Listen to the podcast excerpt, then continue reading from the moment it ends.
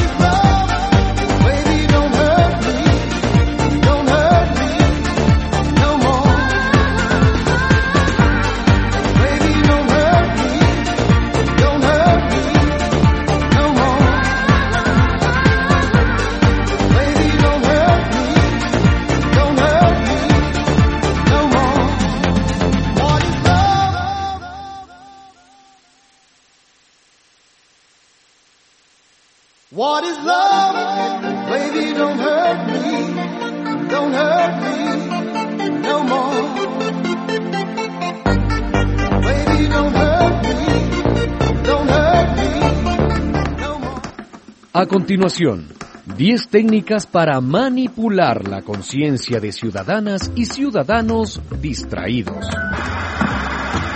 Séptima técnica. Infantilizar al público. Amiga, cuando vaya a lavar la ropa, use el detergente chimpón. La técnica consiste en dirigirse al público adulto como si fueran criaturas de poca edad o débiles mentales. La publicidad comercial y la propaganda política emplean argumentos, personajes y hasta una entonación complaciente. Cuanto más grande sea el engaño, más se infantiliza el mensaje. La psicología demuestra que si te diriges a una persona adulta como si tuviera 10 años de edad, esa persona reaccionará sin sentido crítico, como si tuviera 10 años de edad. Recuerda, los medios de comunicación pueden convertirse en armas de distracción masiva Cuídate de estos y de su falsa libertad de expresión. Salas en un televisor, contra l'arte, la cultura, la inteligencia, la literatura, teledicción, manipulación, too much information, mecanismo de control contra la comunicación, venta de ideología contra las ideas propias, telebasura contra la cultura, fiesta sensacionalista con actores de segunda fila, la caja tonta, dicen. Una producción de radialistas apasionadas y apasionados.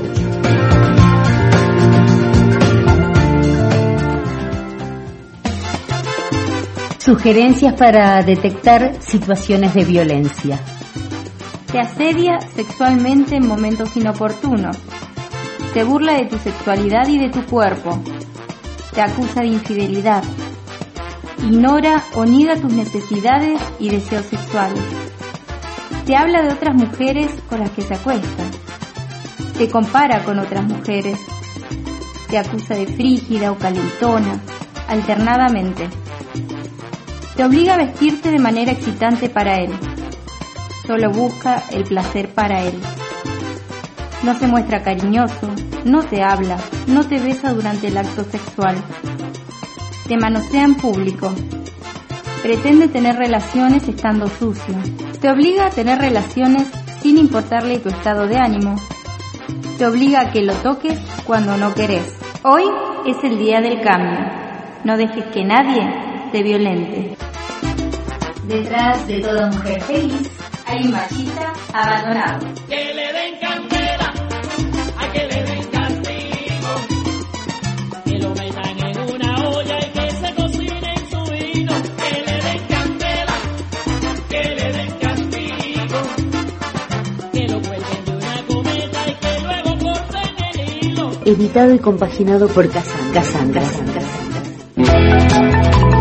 Vivero Los Teros, todo lo que buscas para tu jardín. Variedad de árboles, arbustos, frutales, enredaderas, macetas e insumos para la decoración y mantenimiento de tu jardín. Especialidad en cactus y plantas nativas. Respuestas personalizadas a todo tipo de consultas. Comunicándote al WhatsApp 3382 677434. Redes sociales, Facebook e Instagram. Vivero Los Teros. Horario de atención, sábados y domingos de 15 a 20 horas. Vivero Los Teros. En la historia de cada planta está el crecimiento de toda la tierra. Vivero Los Teros. Independencia 1433. Rufino, Santa Fe.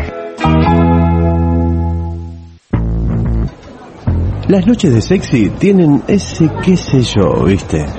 Todos los fines de semana reunite con grandes músicos, cantantes, artistas plásticos y también con tus amigos. Karaoke, zapadas y encuentros literarios. Busca la grilla en nuestras redes. Centro Estudios Culturales Sociedad Italiana. Bah, mejor, decile sexy. Un lugar, qué sé yo, ¿viste? El dengue es una enfermedad viral grave que es transmitida por el mosquito Aedes aegypti, reconocible por sus patas con rayas blancas. El mosquito transmisor se cría en nuestras casas, en los objetos donde se junta agua. Para evitar su reproducción debemos tomar algunos cuidados. Mantener los patios limpios y desmalezados. Tapar los depósitos de agua. Vaciar y colocar boca abajo baldes, frascos y botellas. Eliminar todos los objetos que no utilicemos y que puedan acumular agua, como cubiertas, envases o latas. Mantener limpios y destapados los desagües y canaletas vaciar, limpiar y renovar el agua de bebederos de animales, peceras y floreros cada tres días. Limpiar y guardar las piletas de lona. Y para evitar las picaduras de mosquitos, usar siempre repelente. Cubrir con tul los cochecitos y cunas de bebé. Usar tabletas o espirales en las habitaciones. Colocar telas mosquiteras en puertas y ventanas. Usar ropa de colores claros que cubra brazos y piernas. Entre todos y todas podemos cuidarnos del dengue. Ante la aparición de fiebre alta y repentina sin resfrío, no automedicarse y consultar rápidamente al centro de salud más cercano. Es un mensaje del Centro de Comunicación, Capacitación y Formación Testimonio para la Red de Comunicadores del Mercosur. A continuación, 10 técnicas para manipular la conciencia de ciudadanas y ciudadanos distraídos. Quinta técnica. Inventar enemigos externos.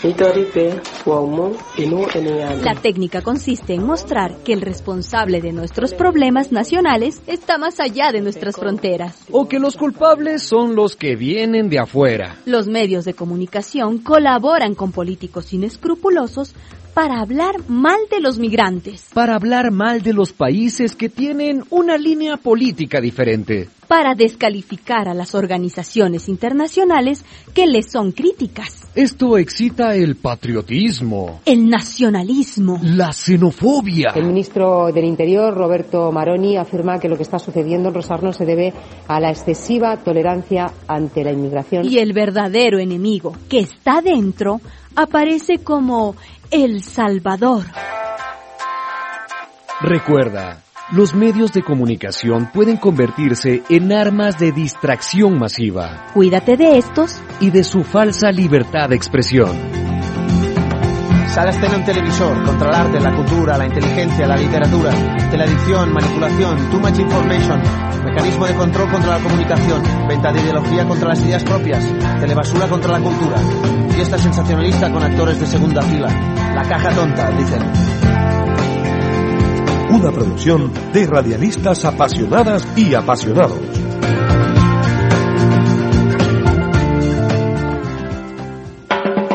Sugerencias para detectar situaciones de violencia. Gasta solo en sí mismo, le da dinero a los hijos y a las hijas y no a vos. Te obliga a pedirle para cada gasto y rendir cuentas. Protesta o se queja continuamente por el uso del dinero. Toma decisiones unilaterales en cuanto a los gastos. Te quita la tarjeta de crédito.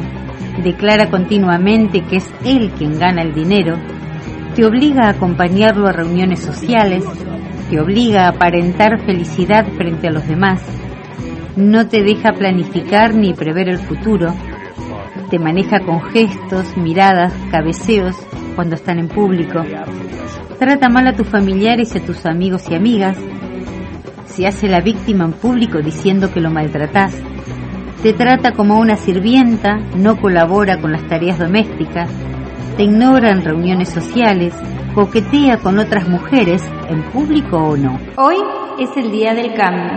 No dejes que nadie te violente. Detrás de toda mujer feliz hay un machista abandonado. Editado y compaginado por Casa Casandas.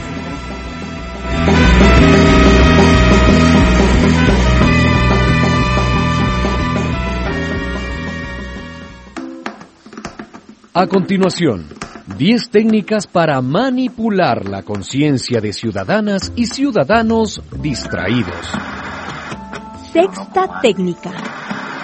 Hacer olvidar el problema de ayer con la noticia de hoy. Mañana, en la primera edición, habrían contratado sicarios. Esto es un avance informativo del canal de las noticias. Las autoridades británicas han enviado una carta. a Una noticia suplanta a la otra. Las crisis se amontonan. El tiempo juega a favor de los corruptos. Saben que ganarán por cansancio. Esto es un avance informativo del canal de las noticias. Los medios de comunicación apuestan a que el pueblo tiene poca memoria del pasado y poca proyección del futuro, porque la pobreza solo permite atender las necesidades cotidianas. Recuerda, los medios de comunicación pueden convertirse en armas de distracción masiva Cuídate de estos y de su falsa libertad de expresión. Salas tiene un televisor, contra el arte, la cultura, la inteligencia, la literatura, de la adicción, manipulación, too much information, mecanismo de control contra la comunicación, venta de ideología contra las ideas propias, telebasura contra la cultura, fiesta sensacionalista con actores de segunda fila, la caja tonta, dicen. Una producción de radialistas apasionadas y apasionados.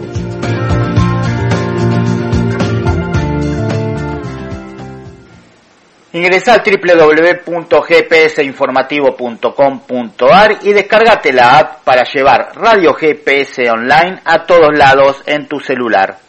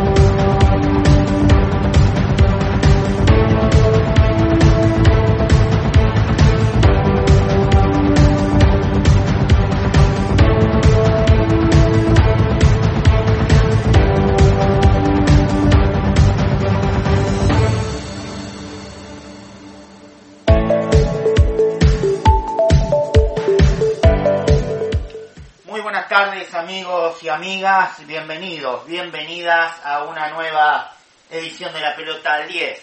Hoy un día complicado, tuvimos por la mañana, ya habíamos arrancado con cierta inestabilidad en la conexión, bueno, después se vino una muy fuerte tormenta eléctrica y nosotros, eh, honestamente, ya lo dije en su oportunidad, priorizamos el cuidado de nuestro equipamiento. Es la herramienta que nos permite estar con ustedes todos los días y así como sucede con otras actividades, es preferible resguardarse y mantenerla eh, porque es costosa, porque obviamente hoy en día reponerla sería muy difícil y por ahí es preferible tener un pedazo de programa como tuvimos hoy con editorial y justo cuando comenzábamos con el desarrollo de más noticias, eh, ahí perdimos conexión, al rato una fuerte tormenta eléctrica, un corte de luz muy breve, pero corte al fin, y finalmente dijimos, bueno, eh, preservemos para después o para mañana. Afortunadamente podemos estar con ustedes con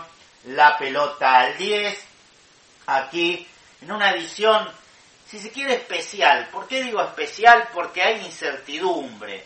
Hay incertidumbre lamentablemente con el deporte otra vez, eh, ya promediando algunos torneos en marcha, eh, con algunas disciplinas que todavía estaban en veremos.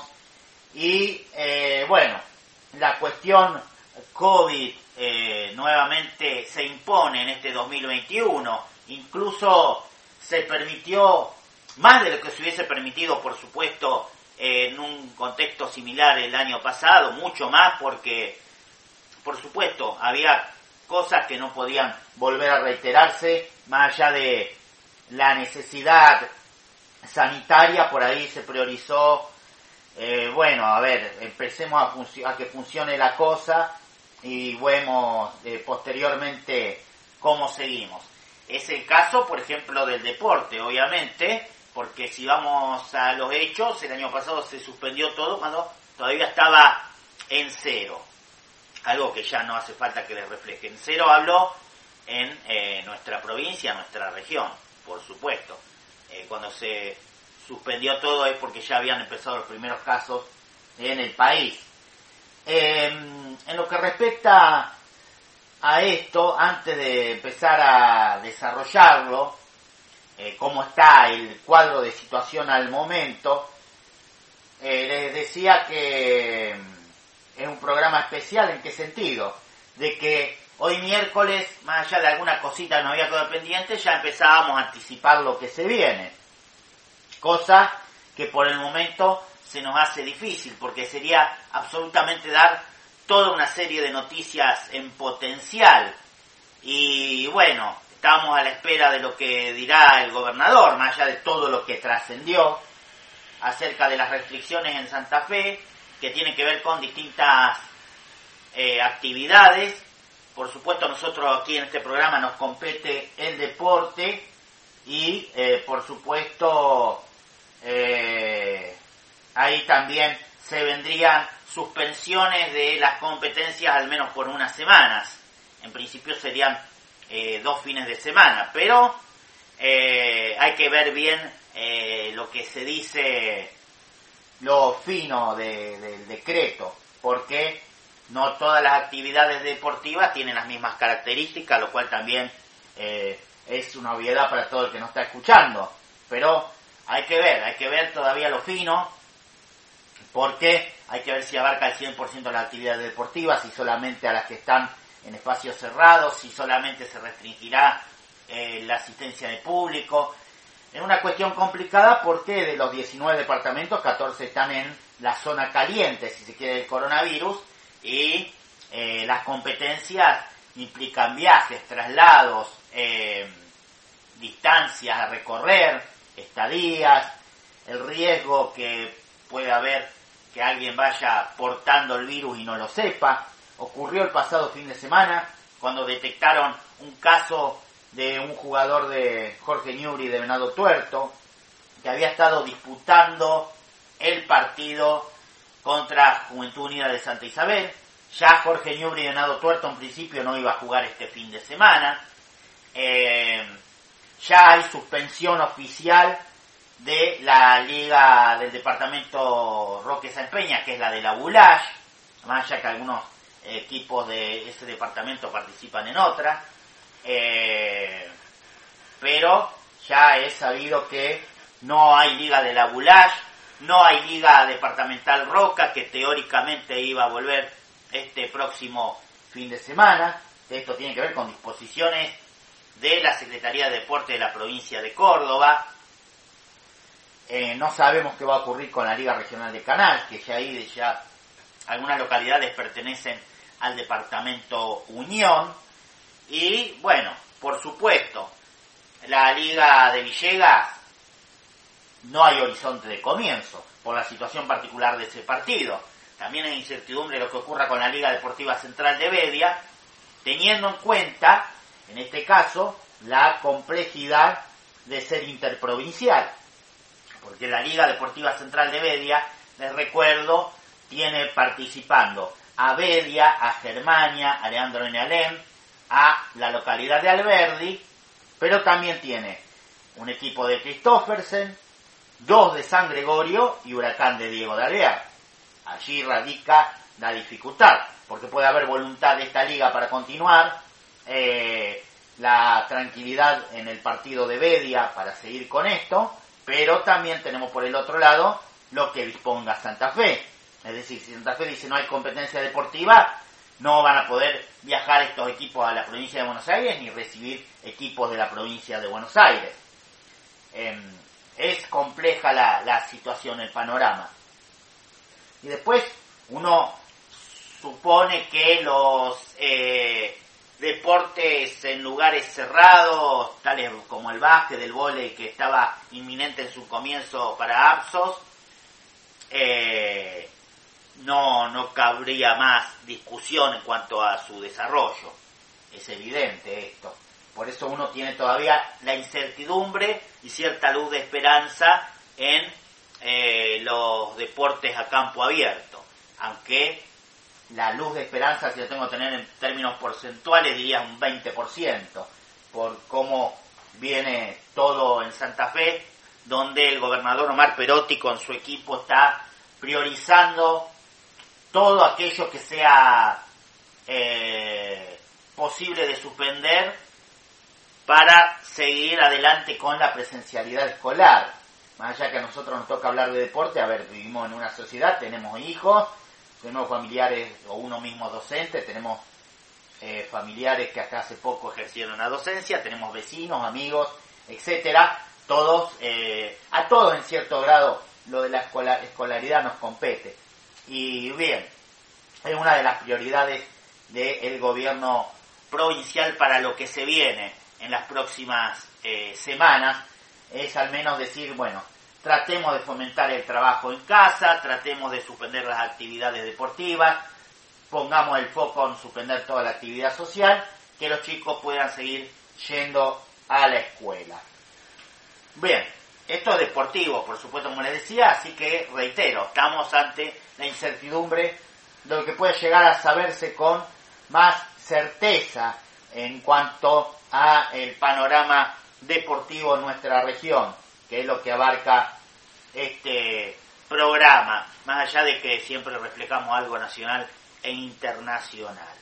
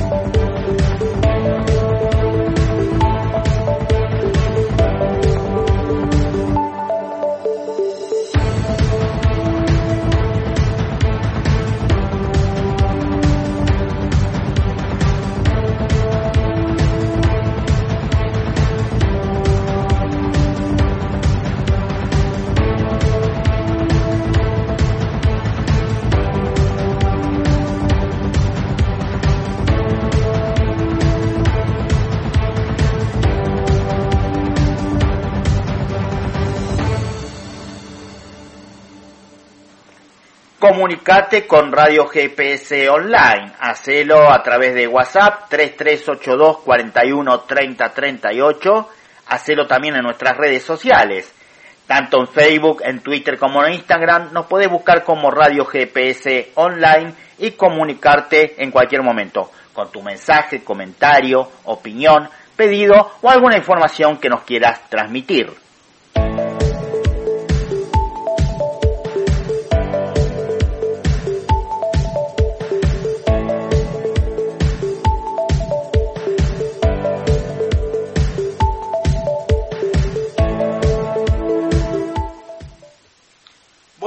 Que- había quedado pendiente el básquet de intermedia, decirle simplemente que frente al Club Ciudad, Jorge Ñubri sufrió eh, dos derrotas en menores de 13 y menores de 15 este fin de semana aquí en el Américo Redondo. Eh, por supuesto, a la espera, para no ser reiterativo, de lo que podamos informar de cara al próximo fin de semana. En materia de rugby, una noticia muy importante que tiene que ver con el futuro inmediato de Santiago Chocobares.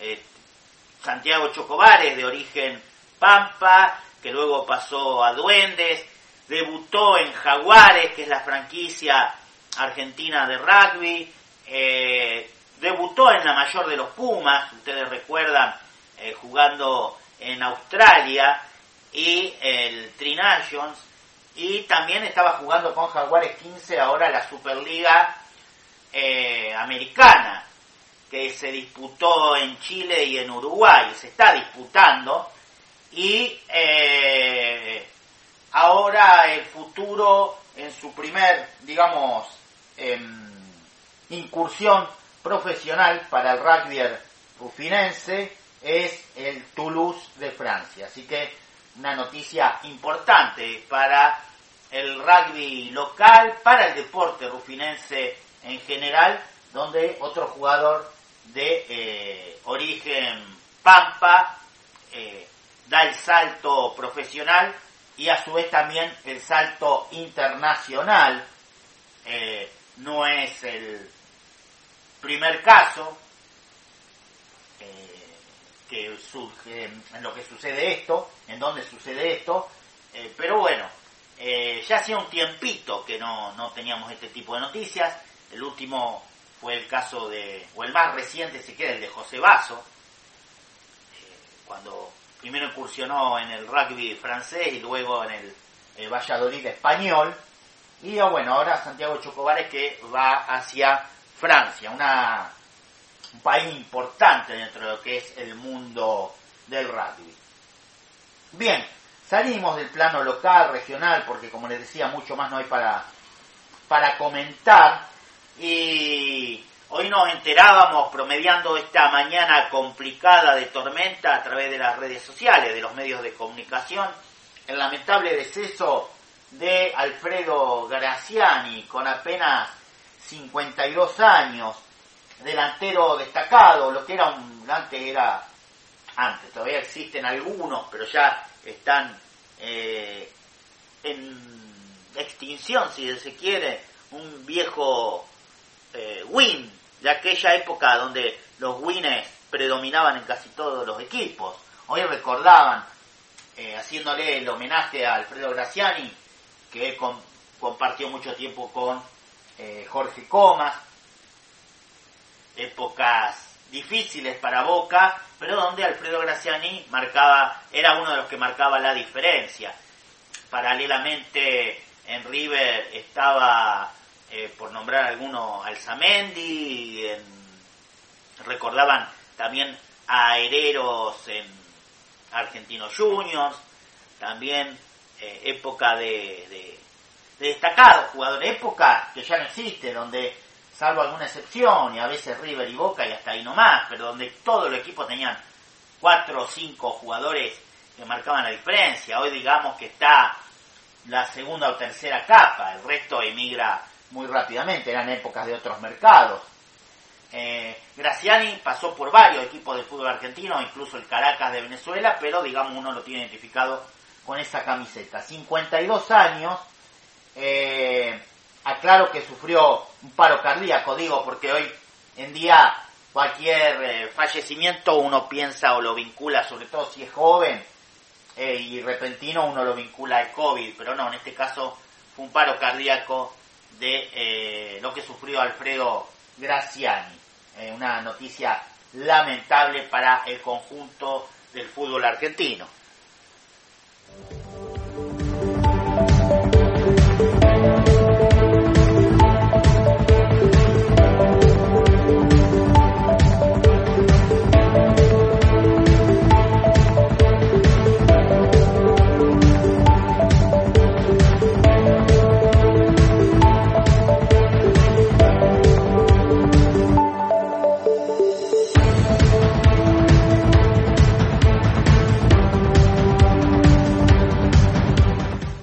Este programa tan especial y para hacerle frente a la incertidumbre que predomina en el deporte regional y aprovechando que es un día lluvioso, ideal para el mate, para alguna factura, algún bizcochito, eh, algunas tortas fritas, eh, qué mejor que dejarlos con un cuento. Vamos a escuchar hoy un cuento, eh, y con esto ya me voy despidiendo, sigue Espejos todavía, eh, posteriormente a este programa, un poco de música, algo de información y espejos todavía.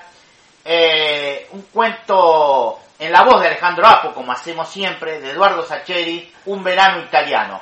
un grupo de jóvenes universitarios en el contexto del desarrollo del Mundial de Italia 90. Que la pasen muy pero muy bien. Mañana, si no surge ninguna contingencia, vamos a estar a las 10 de la mañana con Entre Líneas, a las 16 horas con, esperemos, alguna certeza en cuanto a lo que ocurra con el deporte regional aquí en La Pelota 10. Un abrazo muy grande, que la pasen muy, pero muy bien.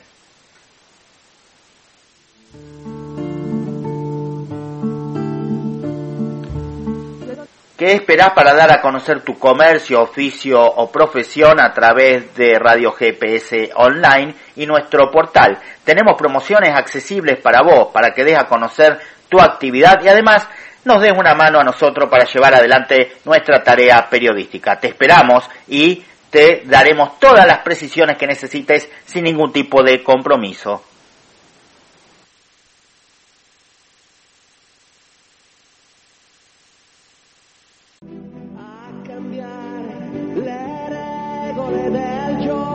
Cuento de Eduardo Sacheri, un verano italiano. No puedo escuchar la música del Mundial de 1990 sin entristecerme. Supongo que ustedes saben a qué melodía me refiero. Todos los mundiales tienen la suya, esa cancioncita que acompaña las transmisiones y que a veces cantan en vivo en la ceremonia inaugural. Creo que la del Mundial de los Estados Unidos se llamó Gloria o cosa por el estilo. En México hablaba del mundo unido por un balón y alguna otra pavada alusiva. En el de Corea-Japón no sé cuál fue la oficial, pero aquí en la Argentina se la pasaron dale que dale con la cancioncita del gordo casero.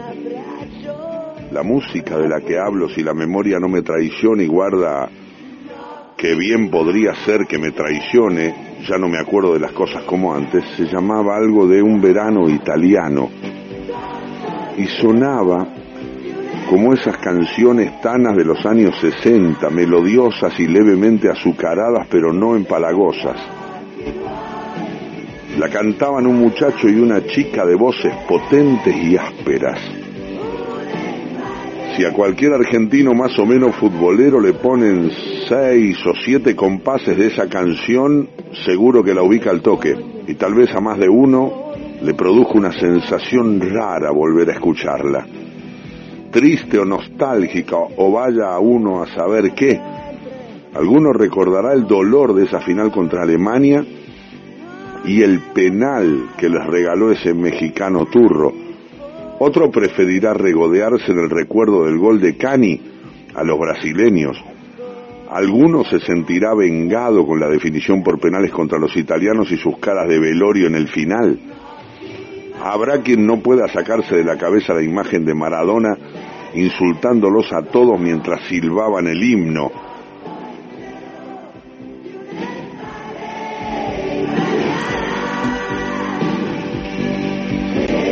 Pero mi tristeza es algo más personal, si me permiten más profunda. Me detengo, releo lo que escribí, releo, veo lo que dije y me veo reflejado mientras escribo y digo en el vidrio de la ventana. Me pregunto qué hago contándoles a ustedes estas cosas, yo con esta cara de gordito pacífico, estas pecas de pelirrojo, estos ojos siempre ojerosos, no es que pretenda definirme como feo, guarda, no sé si soy feo, supongo que soy simplemente anodino, anónimo. Yo mismo recuerdo mi cara porque es mía, si no fuera mía difícilmente la recordaría. Imagino que a los demás les pasa lo mismo. Vuelvo a detenerme y a releer ahora el último párrafo. Es patético la pucha. Si fuese solamente aburrido, vaya y pase, pero es patético. Cuando mi jefe lo reciba en la redacción no va a pensar como otras veces. Troviani se puso denso, seguro que esta vez va a concluir Troviani es un pelotudo.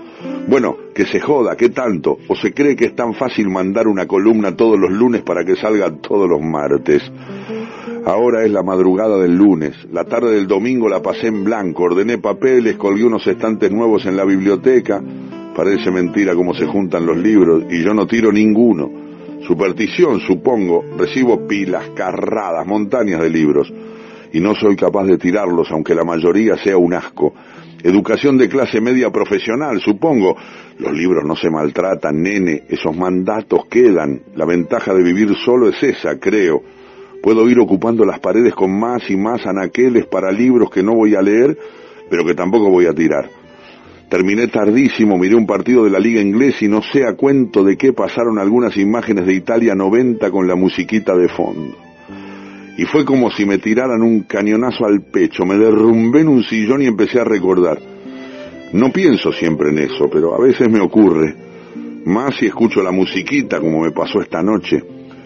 Fui paso a paso, día por día, sensación por sensación, hasta que me quedé vacío de recuerdos. Cuando miré el reloj había pasado como una hora.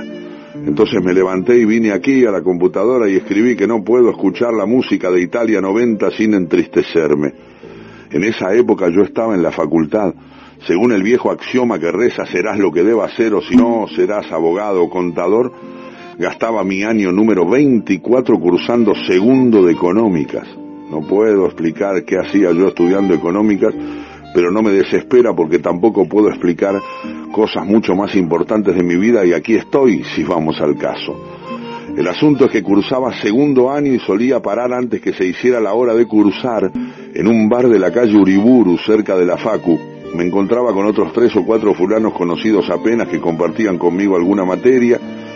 Siempre odié estudiar, siempre aborrecí estarme quieto, sentado, recitando de memoria párrafos de libros de estudio. No sé estudiar de otra manera. De modo que juntarme con estos tipos me aliviaba en parte la tortura. No importan sus nombres ni interesan sus historias. Tal vez ahora sean señores contadores públicos nacionales, se hagan llamar doctores y cobren buen dinero por asesorar a sus clientes sobre la mejor manera de evadir impuestos. No, olviden eso último. Hablo de envidia, porque mi educación de clase media profesional pesa y mucho el estigma de no tener un título universitario.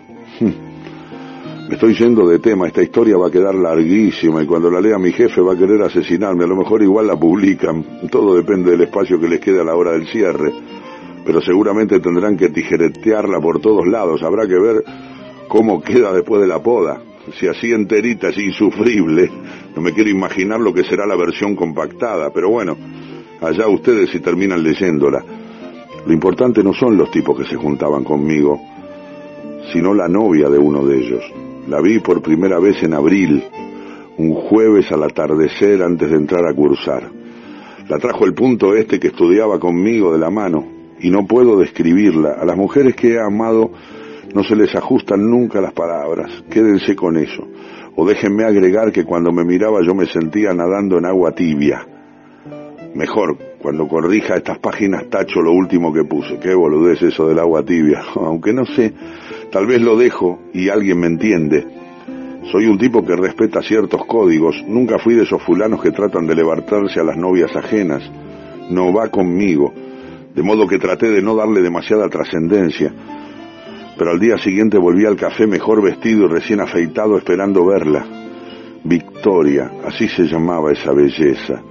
También estudiaba económicas, pero estaba unas cuantas materias adelantada con respecto al inútil del novio.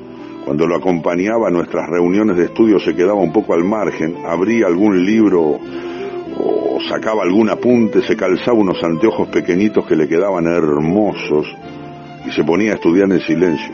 Yo ni la miraba, no digo que me cuidaba de que los demás me vieran mirándola demasiado, no. En todo lo que duraba nuestro encuentro no le dirigía ni un vistazo. Sospechaba que si posaba los ojos en ella, los demás iban a piolarse y no tenía interés en pasar vergüenza. Ya dije que no soy precisamente un Adonis y hace 13 años era igual de feo que ahora. Y la chica esta no estaba casada, pero casi. Estaban de novios poco menos que desde Salita Verde. Se casaban a fin de año. ¿Qué sentido tenía darme manija con esa mina? Ninguno, ninguno pero igual me daba una máquina descomunal. En mayo aprendí que si me sentaba junto a la ventana podía mirarla a mi gusto en el reflejo como si estuviese mirando para afuera. Debo haberme pasado horas con cara de idiota, con la vista clavada supuestamente en la vereda de enfrente. Los demás habrán pensado que yo era medio filósofo porque jamás dijeron nada. Así yo podía mirarla hasta cansarme y como no me cansaba nunca podía mirarla durante horas. Creo que la observé en esos meses más de lo que ninguna otra persona pudo haberlo hecho durante el resto de su vida. Más la miraba y más me enamoraba. Me torné un experto en detectar sus estados de ánimo a partir de mínimos signos subrepticios. Sabía que en sus días malos resoplaba cada rato inflando un poco las mejillas, que cuando estaba contenta se quitaba los lentes cada dos minutos como si su peso fuera un estorbo, que cuando algo la preocupaba o le dolía, se mordía el labio inferior con sus dientes chiquitos y blancos, que si alguien le dirigía repentinamente la palabra, su timidez la hacía sonrojarse y pestanear varias veces antes de responder. Por supuesto que tal como comprobé en la primera tanda de parciales, nunca tuve ni la mínima noción de los temas que se estudiaron en estos encuentros, pero ¿qué importancia tenía todo comparado con ella? Ya no recuerdo por qué, pero cuando debutó la Argentina contra Camerún estábamos en el café todos juntos. Naturalmente, durante el lapso que duró el partido nadie tocó un apunte. Cuando terminó, unos cuantos se levantaron masticando bronca. El novio de Victoria se había agarrado una calentura atroz y dijo que se iba a caminar.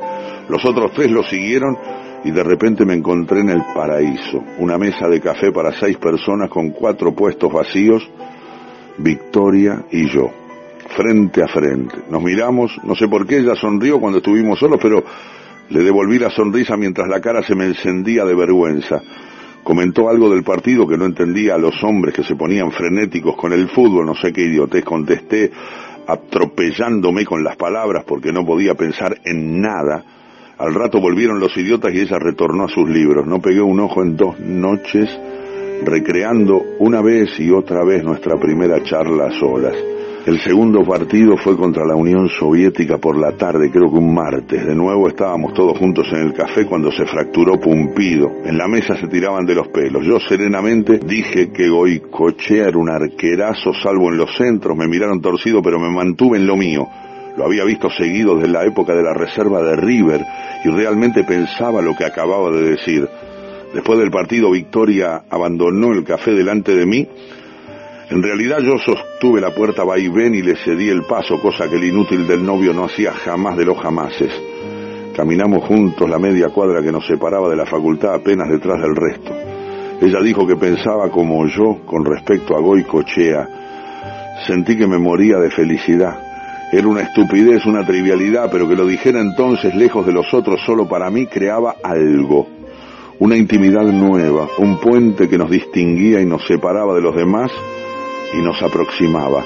Me envalentoné y le dije que ese arquero nos iba a llevar lejos. Ella se rió y me dijo que me tomaba la palabra. Yo me hice el serio y juré que la Argentina tenía cuerda para rato en el Mundial. La semana siguiente se pareció a estar en el cielo. En la mesa del café comentaban cada tres minutos la fatalidad de tener que jugar contra Brasil. El novio de Victoria, que la jugaba de entendido, decía que no había manera de ganarle. Los demás asentían o polemizaban. Yo permanecía callado. De vez en cuando Victoria me miraba y sonreíamos. De buenas a primeras yo tenía algo con ella, algo en lo que nadie más participaba. Ese domingo vi el partido en casa, solo. Mis viejos habían salido no recuerdo dónde. El primer tiempo lo vi con una almohada en la cabeza. Cada vez que las camisetas amarillas invadían el área argentina, yo me tapaba la cara y rezaba. De más está decir que me pasé 45 minutos medio sofocado y con más avemarías en mi haber que una vieja devota.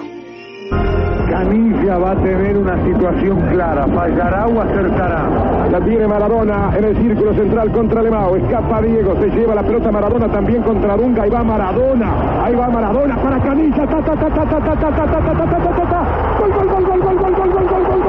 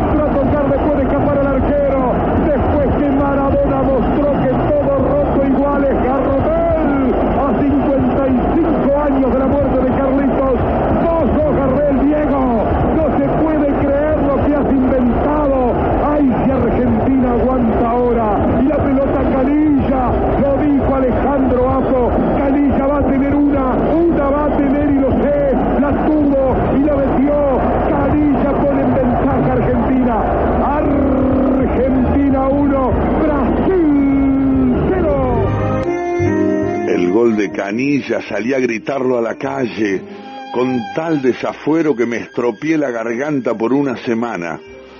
Después me puse tan nervioso que apagué la tele y esperé rezando el final del partido. Cuando iba a encender la radio para enterarme del resultado sonó el teléfono. Antes de contestar supe que era ella. Faltó poco para que dijera, hola Victoria, al levantar el auricular. En realidad hacía una semana que miraba de reojo el teléfono esperando ese milagro. ¿Por qué? Nunca tuve la menor idea, pero en esos días yo me movía a ciegas con la seguridad de un predestinado. Me recordó mi promesa y me dio las gracias como si yo hubiese sido responsable de haber ganado esa epopeya, ese partido. Me reí, me solté. Probablemente haya dicho alguna frase ingeniosa, estaba en las nubes.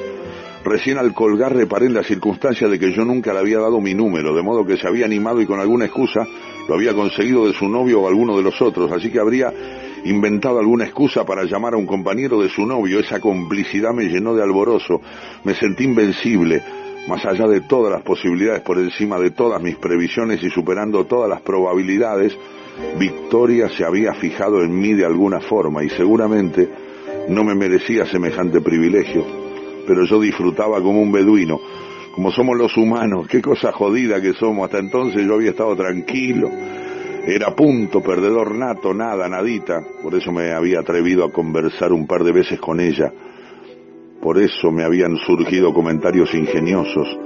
Si seguro que la mina se interesó porque a mí no se me notaba el amor enseguecido que para entonces sentía por ella. Bastó que Victoria me apuntase los cañones con ese llamado del partido contra Brasil para que a mí me entrasen unos nervios galopantes. Y ella lo notó, estoy seguro, aunque también estaba rara, tensa, seria, con todos salvo conmigo.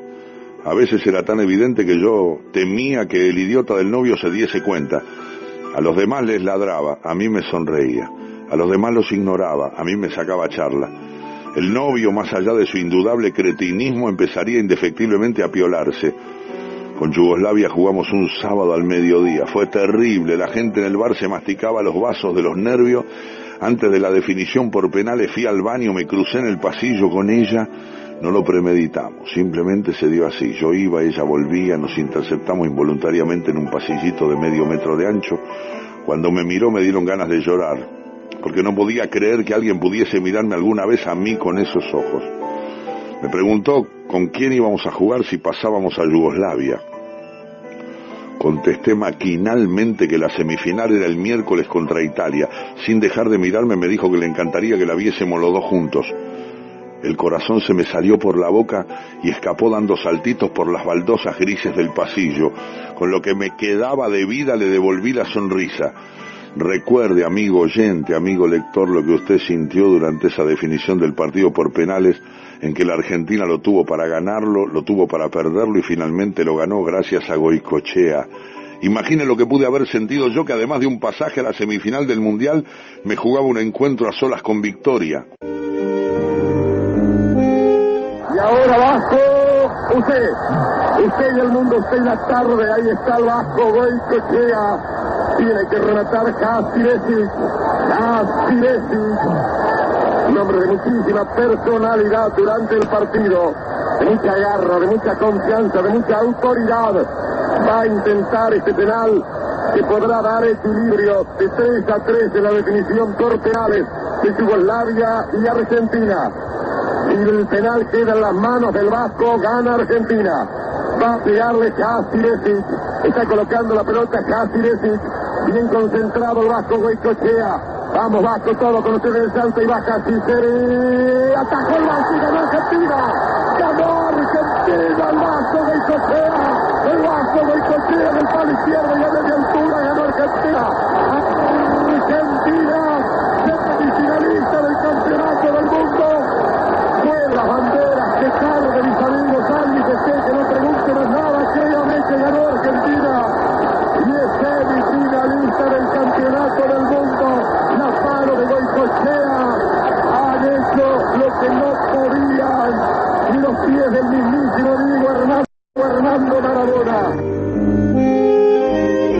Argentina, el bar se convirtió en un loquero. Cualquiera abrazaba a cualquiera y a la primera de cambio terminé en sus brazos y ella en los míos. Fue un segundo, porque cuando nos dimos cuenta nos soltamos turbados. Pero el perfume de esa chica, no sé, prefiero no describirlo para no quitarle lo sagrado. El miércoles elegimos un bar de once bien lejos de todos esos fulanos de económicas, noviecito incluido. Debo haber sido el único argentino que encontró un motivo de alegría en el gol de Italia. Victoria pesadumbrada me aferró la mano y no me la soltó hasta que lo empató Canilla. Cuando iba a empezar la definición por penales volvió a mirarme como lo había hecho en el pasillo del otro bar. Me dijo que después de la final quería que nos viéramos. Yo asentí, releo lo que puse. Eso de asentí suena muy formal, muy severo, pero es cierto. Lo único que hice fue mover la cabeza de arriba hacia abajo porque tenía la lengua paralizada.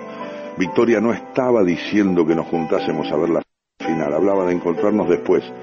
Y esa era la puerta hacia el futuro. El Mundial nos había unido. Terminado el Mundial arrancaría nuestra historia. No cometí la torpeza de preguntar por su novio o por su inminente matrimonio. Simplemente moví la cabeza diciendo que sí, no hacía falta más. Cuando empezaron los penales volvió a tomar mi mano y el abrazo que nos dimos cuando Goico nos dio otro empujón a la gloria fue más profundo, más largo, más cálido que aquel otro que nos unió después de Yugoslavia. Por penales. Goicochea mira a ver quién es el encargado de hacer el remate ahora. Donatoni. Este no es un especialista, no lo tengo como tal. Es un hombre de mucha personalidad, lo acepto, pero no es un especialista. A ver si el vasco Goicochea puede repetir el plato del otro día. Ahí va Donadoni para ejecutar el cuarto penal de Italia, buscando el finalista del Campeonato Mundial de 1990.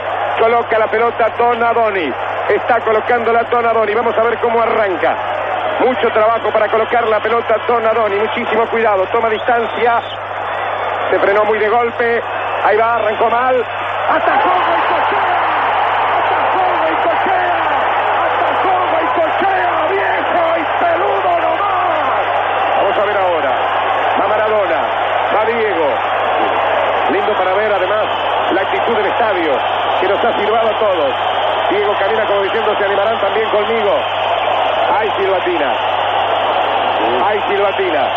Hay silbatina para Maradona. Vamos, Diego. Métale esa pelota. Y después con el puño dígale a los nopalitanos, no me olvido de esta, ¿eh? Ahí va a ir Maradona. A ver si Argentina puede tomar un gol de ventaja. Va Diego. ¡Gol! Grande Diego. Sin Suavecito, apenitas. Y abrazarse con los compañeros. Ahora viene la ejecución del último penal de la serie para el equipo italiano. La ejecución del último penal de la serie para el equipo italiano tendrá que hacerse por parte de Serena. Serena, como no lo tire con la cabeza, es bueno de arriba. ¿Por qué de abajo también? A ver, Vasco, ya agrandado. Ahí va a ir Serena con el penal. Ahí va a ir Serena. Atacó el y Argentina finalista del campeonato del mundo. Gracias a Dios, lo merecía Argentina. Volvió a atacar el Vasco Goicochea. Volvió a ganar Argentina en la definición por penales. Y esta vez por derecho de conquista, por derecho propio. Argentina es el finalista del campeonato del mundo de 1990. Grande Argentina. Esos abrazos y esas lágrimas y esas corridas para cualquier lado y ese espectáculo emocionante es un acto de justicia del fútbol. Argentina, finalista del Mundial de 1990. ¿Qué más puedo decir? Que aquí se ha hecho realidad un maravilloso, un formidable acto de justicia. Argentina ha ganado por penales lo que debió ganar en la cancha. La grandeza de Argentina, finalista del Campeonato Mundial de 1990. No lo habíamos dicho, pero el destino de lo que nos estaba pasando iba de la mano con ese derrotero de locos de la Argentina en el Mundial de Italia. Desde ese comentario tonto después de la derrota contra Camerún, pasando por los elogios a Goico cuando la Unión Soviética, hasta ese abrazo lleno de promesas del partido con Italia. En los días siguientes no pude pensar en otra cosa, naturalmente. Dudo que haya dormido más de, qué sé yo, cuánto te puedo decir. La verdad que lo dudo mucho. Seis, cinco, seis horas, si sumo todas las noches desde el miércoles hasta el domingo. La musiquita del mundial me sonaba en los oídos a todas horas. Y no solo por el tachín tachín de la radio y de la tele que no paraban de hablar del milagro argentino y todo eso. Me sentía parte del milagro, más bien protagonista de mi propio milagro paralelo. Yo era como la Argentina, que seguía avanzando contra todos los pronósticos y desafiando todas las leyes de probabilidades. Los jugadores no lo sabían, pero al ganarles a los rusos me habían mantenido en carrera a mí. Al eliminar a Brasil me habían entreabierto las puertas del paraíso. Yo me había colgado con ellos del travesaño en el primer tiempo y yo había esquivado las camisetas amarillas del medio campo junto a Diego. Mi alma había corrido con el viento y la melena rubia del cani cuando lo sobró al arquero por la izquierda. Todo mi futuro se había encomendado en las manos sagradas de Goicochea en esos penales memorables. Victoria me llamó el domingo al mediodía, nos costó hablar, estábamos nerviosos, pero también rabiosamente felices. Acordamos dónde vernos para evitar a los testigos peligrosos y a las multitudes por los festejos. El partido lo vi solo en mi cuarto. Cuando le pegaron a Calderón en el área de Alemania, grité penal, me abracé la almohada y rodé por el piso. Cuando vi que el mexicano se hacía el otario con el siga, siga, sentí que algo se rompía en el futuro que había estado construyendo. Y cuando el delincuente ese les dio el penal de biógrafo que les dio, no pude con mi desesperación y salí a la vereda. El mundo estaba muerto. No se veía a nadie. Me dije que si el goico lo atajaba, los gritos iban a anunciármelo. Pasaron los minutos, entendí que habíamos perdido, volví adentro y vi los festejos de los alemanes. Lloré. No sé a qué tarado de la transmisión se le ocurrió pasar la musiquita del mundial. Yo supe que esa era la despedida. Mientras Diego lloraba y mientras los alemanes recibían la copa, yo me sentí como la cenicienta a las doce y un minuto. Me miré en el espejo, me vi como era y como soy, feo, torpe, desgarbado, insulso. Supe que se había roto el hechizo y que Victoria debía estar despertando también del suyo. La imaginé reconstruyendo esas semanas de locos, seguramente estaría acalorándose al recordar el modo en que me había mirado, avergonzándose al pensar en las cosas que había insinuado, arrepintiéndose al sacar cuentas de hasta dónde había permitido llegar esa historia ridícula conmigo, de modo que le simplifiqué las cosas y le evité el mal trago de tener que decírmelo en la cara. Me quedé en mi pieza. Cada vez que pasaron la musiquita esa del verano italiano, puse la tele a todo volumen. Tal vez fue estúpido, pero fue mi modo de despedirme. Obviamente jamás volví al bar de nuestros encuentros. Para evitar noticias suyas dejé la facultad. A fin de cuentas no tenía sentido torturarme. Probablemente en el grupito de estudio les haya llamado la atención mi ausencia definitiva. Alguno tal vez habrá comentado algo, otro habrá concluido en que a la luz de mi rendimiento universitario había tomado una buena decisión. Y Victoria, mordiéndose apenas el labio inferior, habrá pensado lo mismo. He leído un cuento de fútbol conmovedor de Sacheri ¿Todavía no conoces la programación de Radio GPS Online? No importa, ingresa al www.gpsinformativo.com.ar, accede al banner donde dice programación y conoce todos nuestros contenidos. 24 horas de contenidos propios, de contenido de medios independientes, de música y por supuesto también momentos para el ocio. Vivero Los Teros, todo lo que buscas para tu jardín. Variedad de árboles, arbustos, frutales, enredaderas, macetas e insumos para la decoración y mantenimiento de tu jardín. Especialidad en cactus y plantas nativas. Respuestas personalizadas a todo tipo de consultas. Comunicándote al WhatsApp 3382 677434 redes sociales, Facebook e Instagram. Vivero Los Teros. Horario de atención, sábados y domingos de 15 a 20 horas. Vivero Los Teros. En la historia de cada planta está el crecimiento de toda la tierra. Vivero Los Teros. Independencia 1433. Rufino, Santa Fe. En Radio GPS Online también te ofrecemos la posibilidad de hacerte socio. Con una mínima colaboración accedes a descuentos, promociones, regalos todos los meses. adherir tu comercio también, consultanos, es una promo que te va a servir a vos como oyente si te suscribís y a tu comercio también, ya que lo podés hacer de forma totalmente gratuita. Si nos escribís, te comentamos cómo. Acceder a nuestras redes sociales, Radio GPS Online, en Twitter, en Facebook e Instagram, o también mandarnos un mensaje al 3382 41 30 38.